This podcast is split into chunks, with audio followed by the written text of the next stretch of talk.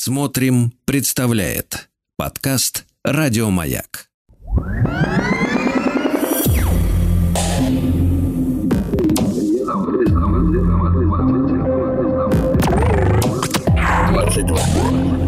Объект. Объект двадцать два. Объект 22. 22. Объект 22. На маяке.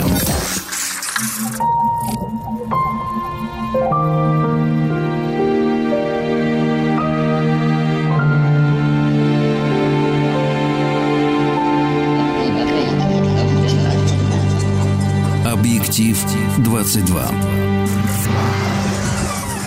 Объектив 22 – это субъективный взгляд на кинематограф с опорой на исторические события. Я Евгений Стаховский, 20 февраля на календаре. И, конечно, есть сегодня на что опереться. Более того, должен заметить, что сегодня тема, которой я прям ждал, потому что, во-первых, очень люблю это искусство, во-вторых, в общем, сам грешен местами в этом смысле, а в-третьих, мне кажется, что в кинематографе эта тема настолько не сильно развита, что говорить о ней вдвойне, а то и втройне приятно.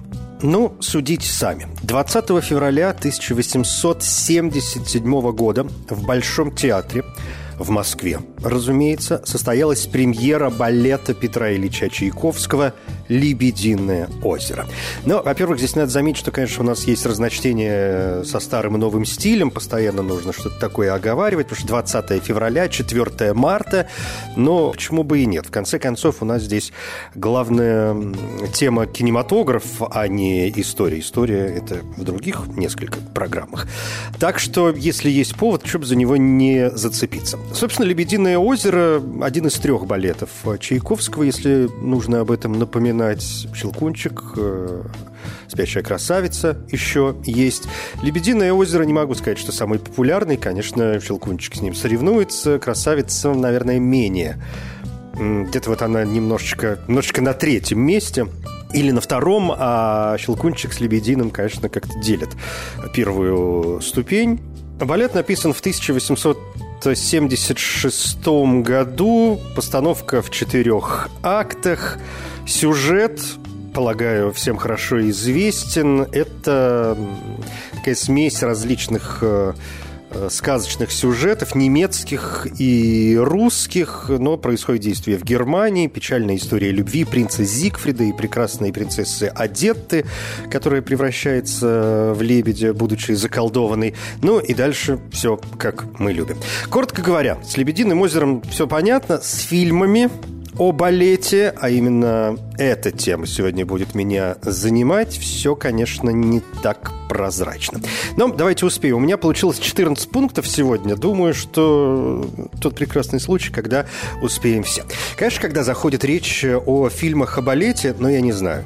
У меня ощущение, может быть, обманчивое. Конечно, люди, которые увлекаются балетом и которые, может быть, глубоко погружаются в кинематограф, сейчас вот на вскидку назовут там пять названий, которые, ну, первыми приходят на ум.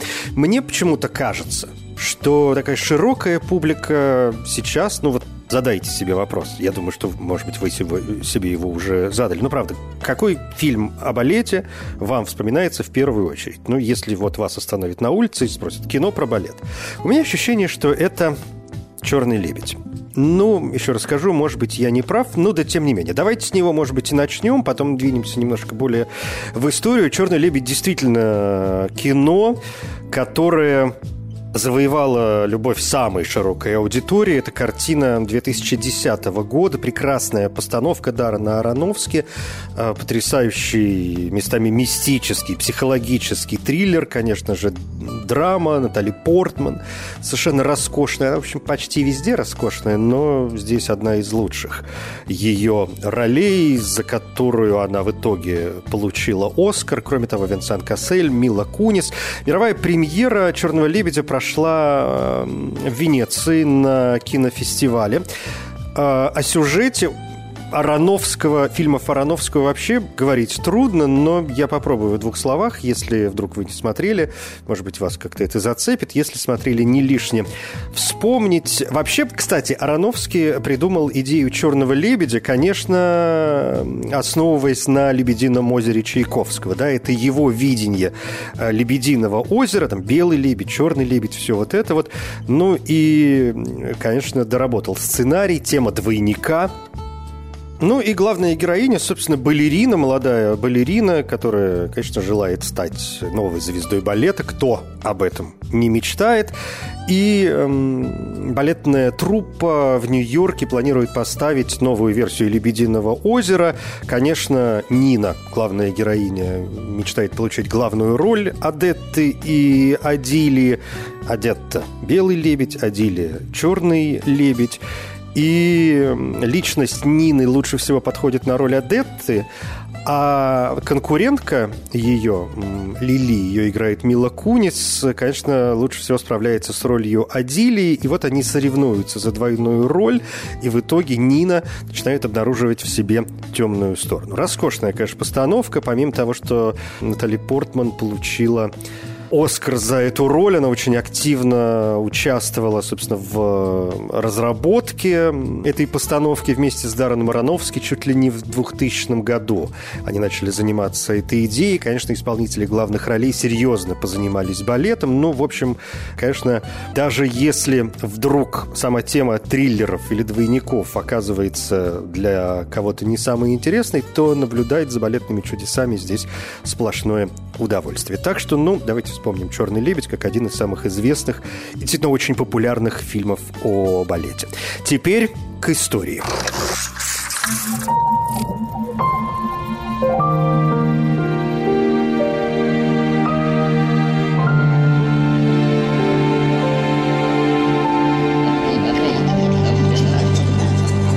Объектив 22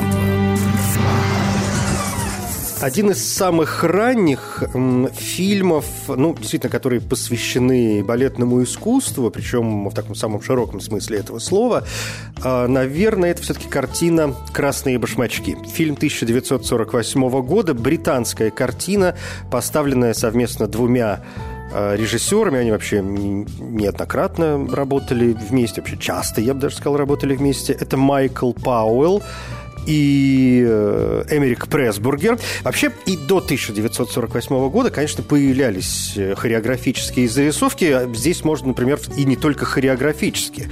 Я могу вспомнить э, фильм, который называется «Механический балет». Это кубистская или даже посткубистская история, поставленная в 1923-24 годах. В основном здесь, конечно, Фернан Леже, э, великий французский художник и скульптор. Кроме того, американский кинорежиссер Дадли Мерфи поучаствовал в этой постановке. Но вообще Фернан Леже здесь, конечно, главный, хотя и Ман великий фотограф и кинематографист. В общем, ну, такая серьезная совместная работа работа, и Джордж Антейл написал музыку, но премьера была все-таки в немой версии в сентябре 1924 года на международной выставке новой театральной техники в Вене. И «Механический балет» — один из шедевров раннего экспериментального кино. Это картина, которая, безусловно, входит в обязательную программу по изучению истории кинематографа там, в высших учебных заведениях. Я не могу сказать, что здесь какой-то есть прям супер, супер э, сюжет. Наверное, в кубистской истории он вообще не предполагается. Тем более, коль уж балет механический, он здесь реально механический. Это представление не людей-танцовщиков, это такие танцы, движения механических инструментов. Здесь и пианино, и пропеллеры, и какие-то звонки. Ну, в общем, чего здесь только нет. Э, не очень длинная картина, всего 19 минут. А, но визуальное удовольствие совершенно потрясающее и, ну, конечно, экспериментальное. Экспериментально-исторически этот фильм крайне важен, так что я вот его не включил в список изначально, а сейчас думаю, а почему, собственно говоря. Ну, не классика. Но, тем не менее, хорошо, что его вспомнили. «Красные башмачки», картина 1948 года двухчасовой британский фильм с Мойрой Ширер, прекрасной балериной шотландского происхождения в главной роли. Она и стала всемирно известна благодаря исполнению главной роли в фильме «Красные башмачки». Здесь в центре балерина – ее играет как раз Мойра Ширер, которая разрывается между любовью и... То есть между любовью такой земной, нормальной, человеческой и э, любовью к искусству, любовью к танцу. В этом фильме используется техника рассказ в рассказе, такая история в истории. И действительно здесь история молодой танцовщицы, которая присоединяется к балетной труппе, становится довольно быстро прима-балериной как раз в новой постановке «Красные башмачки» — это название постановки, которой занимаются в этом фильме. Основано все это на одноименной сказке Ханса Кристиана Андерсона. Но хотя во многом эта история основана на сказке Андерсона, она вдохновлена больше реальной э, встречи Сергея Дягилева и британской танцовщицы Даяны Гулд. Дягилев предложил ей присоединиться к его труппе, но скончался раньше, чем она успела это сделать, а э, Даяна Гулд потом станет второй женой известного скрипача Иегуди Минухина. Помимо того, что в этом фильме участвуют э, в общем, знаменитые балетные танцовщики. Я замечу еще, что хореографию балета ставил э, Роберт Хелтман, который тоже появляется в фильме, прекрасный э, австралийский актер и балетный танцовщик. А кроме того, в картине появляется Леонид Мясин, русский хореограф и артист балета. Он создал собственную хореографию для ну, для своей роли, в первую очередь, поскольку в картине он э, тоже есть. Да? Мясин, как мы знаем, работал как раз с, э, с русскими балетами Дягилева, и после ухода Вацлава Нижинского, главной мужской звезды этой труппы, Мясин э, стал вот этой самой звездой, выдающейся мужской звездой, и взял на себя роли, которые раньше исполнял Нижинский. Коротко говоря, «Красные башмачки – это, конечно, ну, слов э, нет.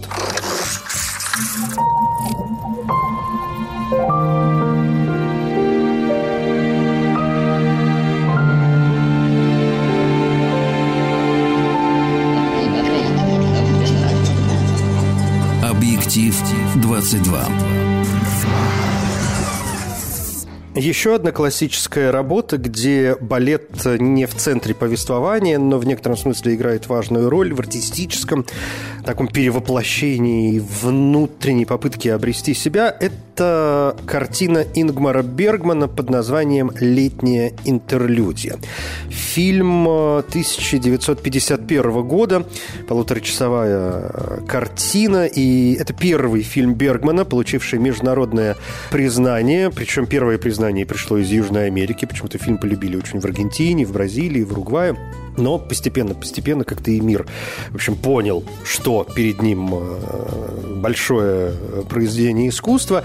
Сюжет в картине строится вокруг танцовщицы, которая однажды летом влюбляется, и у нее случается история любви с молодым человеком, но его случайная смерть повергает ее в кризис, причем в кризис такой самоидентичности, и мы, по большому счету, ну, практически, ну, почти, да, от первого лица слышим эту историю. И этот фильм, помимо всего прочего, помимо того, что он блестяще сделан, это картина, в которой Бергман как-то устаканивает темы, которые станут для него классическими. Это страх смерти, утрата эмоций, отчаяние, семья, конечно, и постоянный поиск э, себя в моменты бесконечной встречи с судьбой. А вот э, в фильме «Суспирия», еще один классический момент на сегодня, с балетом все уже посерьезнее, хотя вопросы поиска себя здесь, конечно, тоже остаются. Знаете, что есть два фильма, таких основных под названием «Суспирия». Классика – это 1977 год, Дарио Арджента. Некоторые считают, что это лучший фильм Дарио Арджента. Это картина в жанре джалло, итальянский поджанр фильмов ужасов, э, сочетающий криминальный триллер и эротику. Картина моментально, конечно, стала стала дико популярной. Сейчас она носит, в общем, культовый статус. Речь здесь о девушке из Америки, которая приезжает в Германию для того, чтобы учиться в балетной школе. И она практически сразу встречается с испуганной, такой растерянной девушкой, которая выбегает из этой балетной школы и мы, в общем, сразу понимаем, что сейчас что-то пойдет не так. Коротко говоря, Суспирия, конечно, настолько популярна, что я не боюсь здесь эм, никаких спойлеров. Мы довольно быстро понимаем, особенно когда начинаются жестокие убийства, мы, как, как и главная героиня, понимаем, что на самом деле это балетная школа, не что иное, как прикрытие для такого сверхъестественного заговора, шабаша ведьм, ежели хотите. Ремейк картины, новую версию представил в 2018 году Лука Гуданьино. При этом сам Гуаданьино, когда подтверждал еще в 2015 году свои планы снять фильм, говорил его, что это не, не столько ремейк, не столько новая версия, сколько дань уважения фильму 1977 года.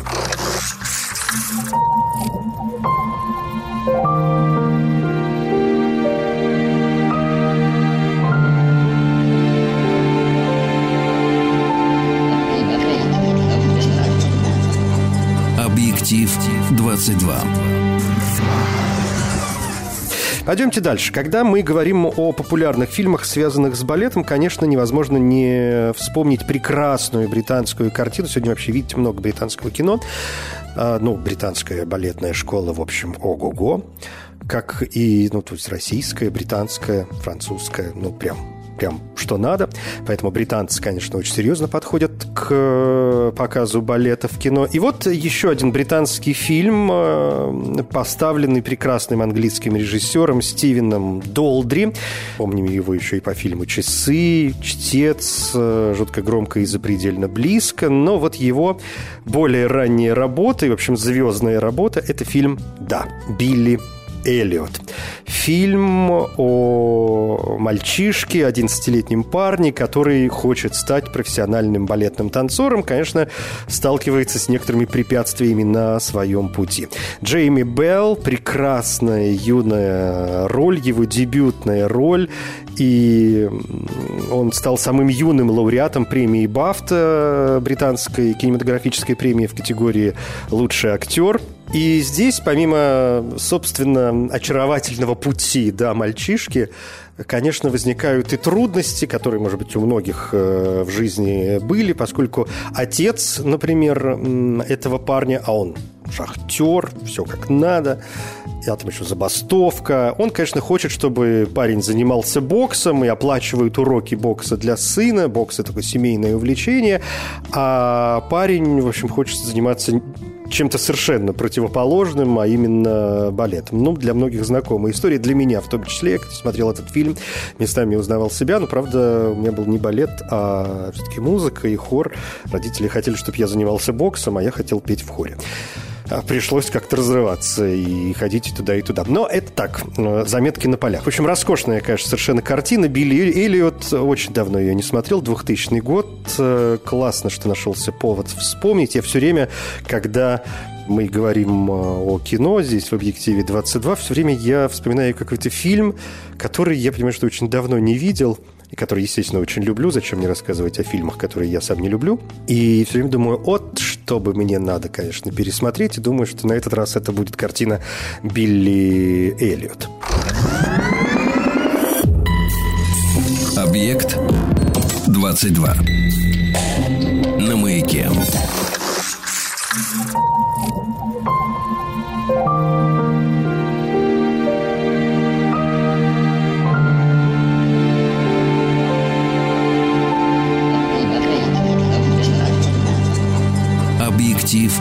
22. Субъективный взгляд на кинематограф с опорой на исторические события. Вот что такое «Объектив-22». Я Евгений Стаховский. Сегодня вспоминаем фильмы, так или иначе связанные с балетом. Что-то побольше, что-то поменьше, но тем не менее. А все потому, что 20 февраля, именно эта дата сегодня у меня на календаре, в 1877 году в Большом театре в Москве состоялась премьера балета Петра Ильича Чайковского «Лебединое озеро». Но еще раз должен заметить, что 20 февраля, 4 марта у нас, как всегда, вот, это, вот этот поворот со старым и новым стилем. Ну да, тем не менее, кино в данном случае важнее. Теперь, пожалуй, к, что называется, историческим персонажам. Понятно, что есть ряд э, фильмов, основанных, но так или иначе, на жизни реальных э, балетных деятелей, танцовщиков, танцовщиц. И здесь мы до отечественного кино, конечно, доберемся, а для того, чтобы начать возводить этот мостик, я вспомню фильмы, которые посвящены нашему блестящему конечно, хореографу, советскому, британскому и французскому артисту балета, балетмейстеру Рудольфу Хаметовичу Нуриеву. Нуреев известен тем, что стал одним из самых известных невозвращенцев в Советский Союз. После гастролей в Париже в 1961 году он попросил там политического убежища и, собственно говоря, остался за границей. Фильмы, посвященные творчеству Нуреева, не то чтобы широко представлены, но есть ряд картин. Я вспомню, конечно, фильм Рейфа Файнса – под названием «Нуреев Белый ворон». Это совместное производство. Фильм много где снимался, в том числе и в России, конечно, во Франции, в Хорватии, в Сербии. Здесь такой интернациональный состав э, актеров. Ну и действие, собственно, начинается в 60-е годы, когда кировский балет вместе с Нуриевым отправились на гастроли в Париж. Конечно, агенты КГБ все это дело сопровождают, которые внимательно следят за всем, что происходит, предотвращают любые контакты с внешним миром. Ну, в общем, вполне себе нормальная история. И мы начинаем следить за жизнью Нуриева, вот за этими его перипетиями, но это не слишком линейное повествование. Здесь и воспоминания, что такие уходы в прошлое, и, в общем, параллельные истории, за которыми тоже довольно интересно наблюдать. Не могу сказать, что этот фильм прям понравился всем, но помимо всего прочего, это ведь еще и фильм о свободе что вдвойне интересно. Так что, ну, от меня искренняя рекомендация. Нуреев «Белая ворона», 2018 год. Поворотный пункт. Фильм, связанный с э, другим деятелем балетного искусства и тоже очень знаменитым. Это дебют в кино танцовщика Михаила Барышникова. Он, э, как вы знаете, тоже в свое время остался за границей. Он остался в Канаде во время гастролей в 1974 году.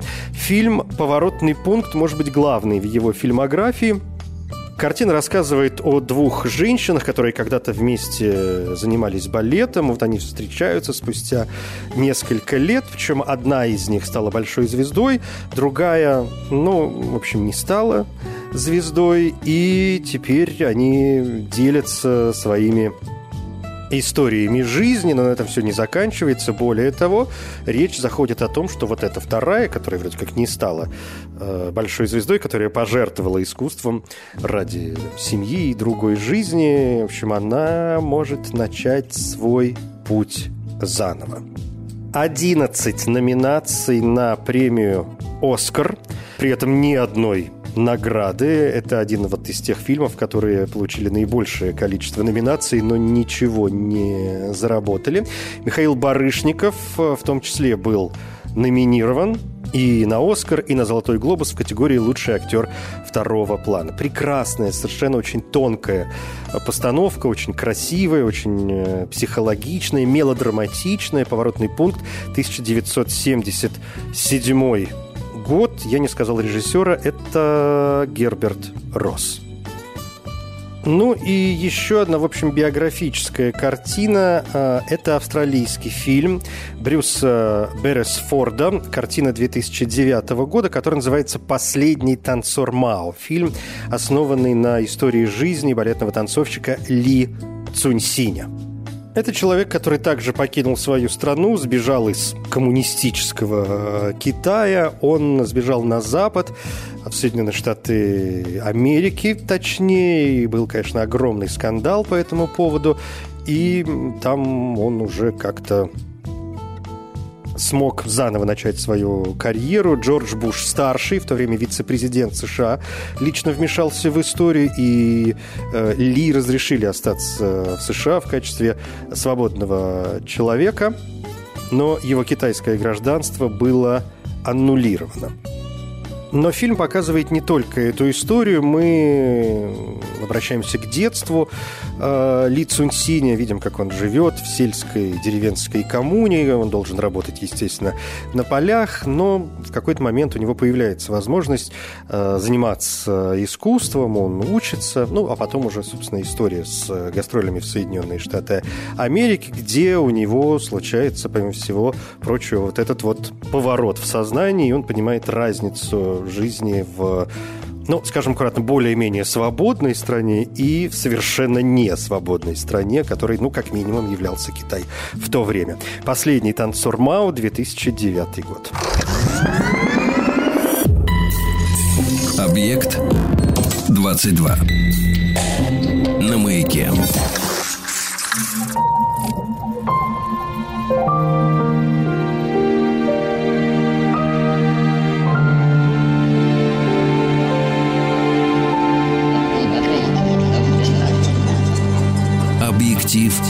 22. Вспоминая фильмы про балет, конечно, необходимо сегодня обратиться и к отечественным вариантам, посвященным этому искусству. Их не очень много, но есть кое-что интересное. Во-первых, пожалуй, фильм под названием Анна Павлова. Это совместное производство Советского Союза, Великобритании, ГДР, Кубы и Франции. Фильм о жизни русской балерины Анны Павловой. Картина 1983 года. Первая версия. В 86-м вышла расширенная версия из э, пяти серий. Ну, коротко говоря, биография. Начинаем с детства, как она мечтала стать балериной. Ну и, в общем, пошло-пошло. Нижинский, Дягилев и все такое прочее.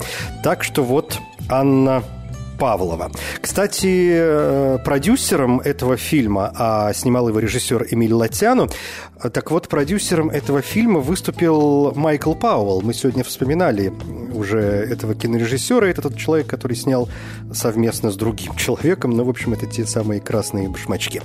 Еще один отечественный фильм на балетную тему. Фильм под названием «Фуэте». Это фильм Бориса Ермолаева и балетмейстера Владимира Васильева, 1986 год. Фильм, который рассказывает о приме балета, которая рассчитывает на главную роль в новом спектакле «Мастер Маргарита», но ее заменяют молодой девушкой, потому что это уже, ну, несколько возрастная, скажем, аккуратно, и теперь она должна как-то справиться со своими чувствами, с, со злостью, может быть, даже с завистью, для того, чтобы помочь вот этой юной особе разучить ее роль. Екатерина Максимова здесь в главной роли, русская советская балерина. Владимир Васильев в роли мастера сам э, появляется. Аристарх Ливанов, Валентин Гафт. Ну, в общем, вполне себе достойная ленфильмовская работа с прекрасной музыкой Баха, Моцарта, Чайковского и Олега Коровойчука на минуточку. Фуэте, 1986 год. Большой это фильм, название, как сами понимаете. Я, конечно, решил, что его нужно включить. Не то, чтобы я был прям фанатом этой картины, но мне кажется, она довольно неплохая. И во многом благодаря исполнительнице главной роли этой девочки. А, она, конечно, как-то очень миленькая. И благодаря второй такой главной роли Алисы Бруновны Фрейнлих, которая играет э, ее наставницу. Фильм Валерия Тодоровского 2017 года про девочку, которая там что-то танцевала на улице, пытаясь заработать какие-то деньги. Ее заметили. А, в общем, она пытается поступить в танцевальную академию. Ее сначала не берут, но за нее заступается пожилой мастер или пожилая ну вот наставница. Слушайте, а вот сейчас э, со всеми этими феминитивами, прости господи, а если он мастер, то она кто? Мастерка? Мастерица, мастересса.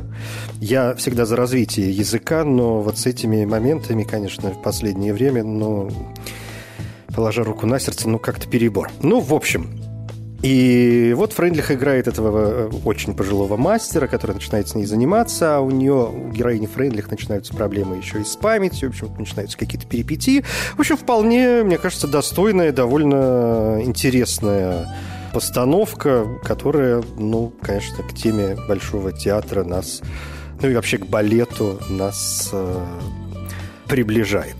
Еще один фильм, связанный с Россией, но это не российское кино. Это фильм, который называется «Полина». Это французский фильм, который э, поставила Валерий Мюллер – Картина не очень давняя, 2016 года, и Полина – это девочка, российская девочка, потому что действие начинается в 1990-е годы, в общем, происходит в 90-е годы, и она занимается классическим танцем, готовится поступить э, в балет Большого театра, но она посещает эм, представление танца модерн, современного танца, и, конечно, переживает некоторый шок, вплоть до того, что она решает э, вообще бросить все, коротко говоря. Дальше девочка, девушка пытается найти собственный путь. Полина, 2016 год. А, но это, что называется, из необязательной программы. А вот из обязательной последний пункт на сегодня, все успели, славьте Господи, последний пункт на сегодня, это, в общем, документальная картина, но совершенно потрясающая. Понятно, что балетных документальных фильмов больше, наверное, чем художественных, и э, фильмов, посвященных разным артистам. Я решил вспомнить сегодня один фильм, который называется «Пина» или «Пина. Танец страсти», фильм документальный Вима Вендерса о немецкой танцовщице, хореографе Пини Бауш, картина 2011 года. Совершенно гениальная какая-то постановка. Премьера состоялась на Берлинском кинофестивале. Сама Пина Бауш, к сожалению, не смогла увидеть этот фильм. Да? Премьера была в 2011 году, а Пина Бауш э, умерла летом 2000 2009 хотя Вендерс начинал работу над своей картиной вместе с Пиной в 2008 году, и сначала планировалось, что туда войдут несколько балетных постановок и сюжеты о гастролях танцевальной труппы в Южную Америку и Азию, но Пина умерла. Вендерс сначала хотел закрыть проект, но вот в итоге все получилось. Среди прочего, эта картина была номинирована на премию «Оскар» в категории «Лучший документальный полнометражный фильм». «Пина», «Танец страсти» – это сегодня у нас последний пункт. Ну, это «Объект-22». Евгений Стаховский. Спасибо. Объектив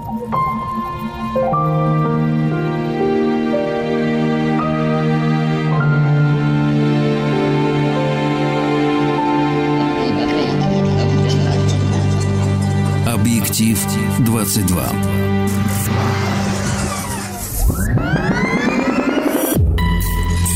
Объект 22. На маяке. Еще больше подкастов маяка. Насмотрим.